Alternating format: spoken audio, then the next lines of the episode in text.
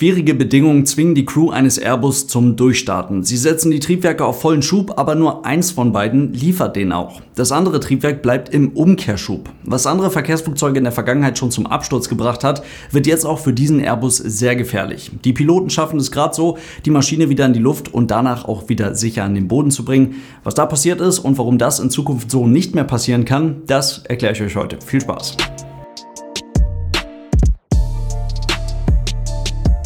Und damit hallo und ganz herzlich willkommen. Ich hoffe, es geht euch gut. Was ist da überhaupt passiert? Ein Airbus A320 befand sich im Anflug. 25 Knoten, also gut 45 Kilometer pro Stunde starker, obendrauf böiger Wind von der linken Seite. Das war angesagt. Das bedeutet also, die Nase des Flugzeuges zeigte im Anflug nach links in den Wind. Je nachdem, wie böig der Wind ist, kann ein Anflug unter diesen Bedingungen sehr dynamisch und für die Piloten auch ziemlich anspruchsvoll werden. Die Wahrscheinlichkeit, dass man einen solchen Anflug abbrechen muss und einen sogenannten Go-Round, also ein Durchstartmanöver fliegen muss, die erhöht sich im Vergleich zu Anflügen bei schönem Wetter natürlich sehr deutlich. Man kann da sogar noch einen kleinen Schritt weitergehen. Wir Piloten werden extra darauf trainiert, Go-Around-minded zu sein. Also eine Landung auf keinen Fall zu erzwingen, sondern sich gerade bei Anflügen unter diesen Bedingungen immer wieder bewusst zu machen, dass der Weg zurück in die Luft, also das Durchstarten und im Zweifelsfall das Ausweichen zu einem Flughafen mit besserem Wetter, die bessere und sichere Option sein kann. Natürlich gibt es aber auch knallharte Limits, die überhaupt erstmal darüber entscheiden, ob ein Anflug überhaupt begonnen werden kann oder nicht. Airbus gibt für den A320 zum Beispiel eine Maximum Recommended Crosswind Component für feuchte und nasse Bahnen von 38 Knoten an. Daraus machen die meisten Airlines auch direkt ein hartes Limit für trockene Bahnen, also maximal 38 Knoten, gut 70 Kilometer pro Stunde Seitenwind, inklusive Böen. Aber auch im Anflug selbst gibt es dann wieder harte Grenzen, die eingehalten werden müssen. Kriterien, die darüber entscheiden, ob ein Anflug stabilisiert ist oder nicht. Und jeder Landung muss zwangsläufig ein stabilisierter Anflug vorangehen. Da geht es dann um Landekonfiguration, Fluggeschwindigkeit, anliegender Schub und noch ein paar weitere Punkte. Wenn die nicht erfüllt sind, dann gilt das, was ich eben gesagt habe.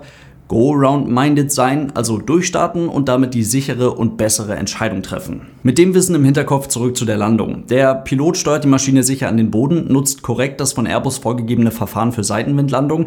Das heißt, er fängt die Maschine ab, kurz vor dem Aufsetzen richtet er das Flugzeug mit Hilfe des Seitenruders in Landebahnrichtung aus und er setzt mit dem linken Hauptfahrwerk zuerst auf. Bis hierhin völlig richtig. Bei einer Landung mit Seitenwind von links wird das Flugzeug kurz vor dem Aufsetzen simpel gesagt mit einem Seitenruder Ruderausschlag nach rechts, also mit einem Treten des rechten Ruderpedals in Landebahnrichtung ausgerichtet. Gleichzeitig kann bei starkem Wind mit einem leichten Input am Sidestick nach links die in den Wind liegende Tragfläche nicht nur horizontal gehalten, sondern bei Bedarf auch bewusst abgesenkt und damit das im Wind liegende Hauptfahrwerk zuerst aufgesetzt werden.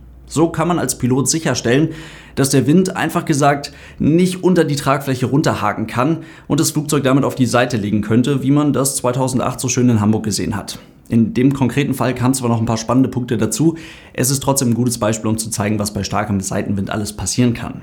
In unserem Fall setzt dann also das linke Fahrwerk richtigerweise zuerst auf, der Pilot aktiviert sofort die Schubumkehr, zieht die Schubhebel bis auf Anschlag zurück und kurz darauf setzt dann auch das rechte Fahrwerk auf. Beide Hauptfahrwerke sind jetzt am Boden.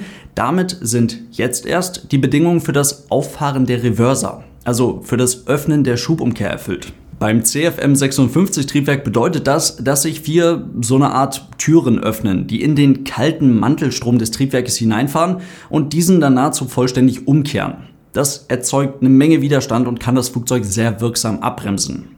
Durch den Wind wird das Flugzeug jetzt aber nach rechts in Richtung Landebahnkante gedrückt. Gleichzeitig hebt sich das eben zuerst aufgesetzte Hauptfahrwerk vom Boden ab, also das bounced quasi wieder so ein bisschen in die Luft. Die Piloten realisieren das, entscheiden sich, go-round-minded, wie sie ja eben sind, für den vermeintlich sicheren Weg zurück in die Luft und starten durch. Sie setzen vollen Schub und ziehen die Nase des Flugzeuges wieder nach oben. Und es ist ja nachvollziehbar, was die da gemacht haben, wenn wir an das denken, was wir die letzten fünf Minuten besprochen haben. Go-Round-Minded sein, der sichere Weg zurück in die Luft. Denn jeder Pilot auf dieser Welt weiß ja, es sei denn, you have opened the reverser on the A320. Das steht nämlich in den Verfahren. Das wird auch so trainiert, sobald man die Reverser einmal aufgezogen hat, also die Schubhebel ganz nach hinten genommen hat, die Schubumkehr aufgezogen hat, muss man die Landung zu Ende bringen. Dann kann man die Landung nicht mehr abbrechen, man kann also dann doch nicht mehr durchstarten. Und genau das haben sie aber hier gemacht. Und das sollte sich dann auch sofort rächen. Triebwerk Nummer 2 klappte die Schubumkehr wieder ein und spulte innerhalb weniger Sekunden auf vollen Schub hoch. Triebwerk Nummer 1 hingegen nicht. Obwohl der Schubhebel auf Anschlag nach vorne geschoben war, blieb das Triebwerk im Leerlauf und der Reverser geöffnet. Und das ist ein wirklich ernsthaftes Problem, denn die Piloten haben jetzt nicht nur mitten im Go-Round, also mitten in einer hochdynamischen Flugsituation, quasi einen einseitigen Triebwerksausfall, was trainiert wird, was funktioniert, was auch gut handelbar ist, was zwar nicht sonderlich einfach ist, aber das kann man gut fliegen. Dafür ist das Flugzeug gebaut. Mit nur einem Triebwerk kann dieses Flugzeug sicher und gut steigen. Aber mit einem geöffneten Reverser, das ist saugefährlich. Und es hat auch schon Flugzeuge in der Vergangenheit zum Absturz gebracht. Bekanntestes Beispiel dafür ist der Lauda Air Flug 4 wo sich im Steigflug tatsächlich auf einer Seite die Schubumkehr aktiviert hat, was das Flugzeug mit 223 Menschen an Bord aus dem Himmel gerissen hat. Hier schafften es die Piloten wieder in die Luft, was unter anderem am vergleichsweise niedrigen Gewicht der Maschine und der richtigen Reaktion der Piloten auf den einseitigen Schubverlust zu verdanken ist. Trotzdem schrubbte der Airbus, der jetzt deutlich nach links zog, mit gerade mal 30 cm Höhe über die Kante der Landebahn und gewann auch dann erst richtig an Höhe, als das Fahrwerk eingefahren wurde. Die Crew schaltete das Triebwerk dann ab, wie das das ECAM Procedure im A320 für einen Reverser Unlock dann vorgibt flog dann eine Runde mit dem verbliebenen Triebwerk und landete auch sicher. Und am Boden konnten sie dann sehen, dass drei von vier Türen der Schubumkehr am Einser-Triebwerk tatsächlich offen waren und sie tatsächlich eine Runde mit einer offenen Schubumkehr gedreht hatten. Aber warum konnte es überhaupt so weit kommen? Denn sie haben ja auf beiden Triebwerken vollen Schub angefordert und es nur auf einem Triebwerk bekommen. Also warum blieb die Schubumkehr auf dem Einser-Triebwerk geöffnet? Das hängt mit ein paar Sensoren zusammen. Das Flugzeug setzt auf, erst mit dem linken Fahrwerk, dann auch mit dem rechten Fahrwerk und die Schubumkehr, die öffnet erst, als beide Fahrwerke am Boden waren. Denn Sensoren erkennen für die jeweilige Fahrwerkseite, ob das Fahrwerk compressed, also am Boden ist, oder uncompressed ist und damit sich halt wahrscheinlich noch in der Luft befindet. Verarbeitet und weitergegeben werden diese Signale durch die LGCIU. Das ist die Landing Gear Control and Interface Unit. Davon gibt es zwei. Und jetzt teilen wir das mal kurz auf. Wichtig, das ist alles gleichzeitig passiert. Also, als die Piloten mit dem Schubhebel für Triebwerk Nummer 2 vollen Schub angefordert haben, erkannte die Electronic Control Unit des Triebwerks mit der Compressed-Information der LGCIU 2 einen Ground-Zustand. Damit ist der Wechsel von Schubumkehr auf Vorwärtsschub freigegeben. Und das ergibt ja auch Sinn in beide Richtungen. Wenn wir am Boden sind, dann möchten wir irgendwann auch die Schubumkehr wieder einfahren können, das heißt von Schubumkehr auf Vorwärtsschub kommen. Und wenn wir am Boden sind, dann möchten wir auch die Möglichkeit haben, von Vorwärtsschub auf Schubumkehr zu wechseln. Jetzt die ganze Nummer nochmal für Triebwerk Nummer 1. Voller Schub wurde angefordert. Die Electronic Control Unit von Triebwerk 1 erkennt jetzt aber, denn das Fahrwerk kam ja nochmal in die Luft, mit der Uncompressed Info der LGCIU 1 einen Flight-Zustand und blockiert damit die Zustandsänderung von Schubumkehr zum Vorwärtsschub. Auch das ergibt irgendwie Sinn, aber halt eben nur in eine Richtung. Also wenn ich mich im Flug befinde und die Schubhebel aus welchen Gründen auch immer in den Reverser-Bereich ziehe, dann sollen bitte im Flug natürlich nicht die Reverser aufgehen, sondern die bleiben dann schön zu. Das Ganze wird blockiert.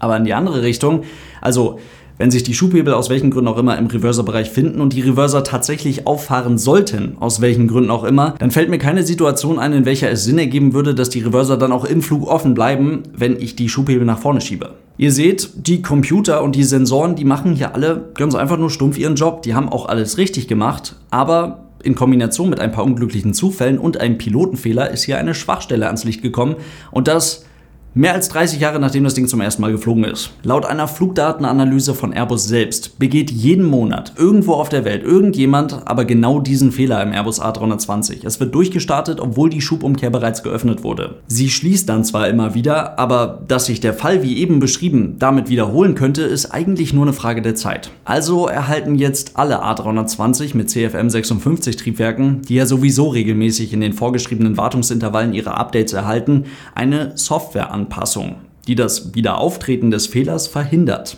Von da an kann die Schubumkehr immer wieder eingefahren werden, auch wenn das Flugzeug einen Flugzustand erkennt. In diesem Sinne soll es das heute gewesen sein. Vielen lieben Dank fürs Zuhören. Ich hoffe, es waren ein paar spannende Infos für euch mit dabei. Sagt mir gerne Bescheid, wie euch solche Sachen gefallen, wenn wir so tief ins Detail gehen. Und denkt dran, das Ganze gibt es natürlich noch auf YouTube mit dem ganzen Bildmaterial dazu. Hab das Ganze auch mal versucht, im Flugsimulator nachzufliegen. Deswegen schaut da gerne vorbei. Und ansonsten, falls ihr die Podcast-Version der Aero News unterstützen wollt, denkt dran, dafür gibt es auch eine Patreon-Seite. Vielen Dank für euren großartigen Support, Leute. Bis zum nächsten Mal und tschüss.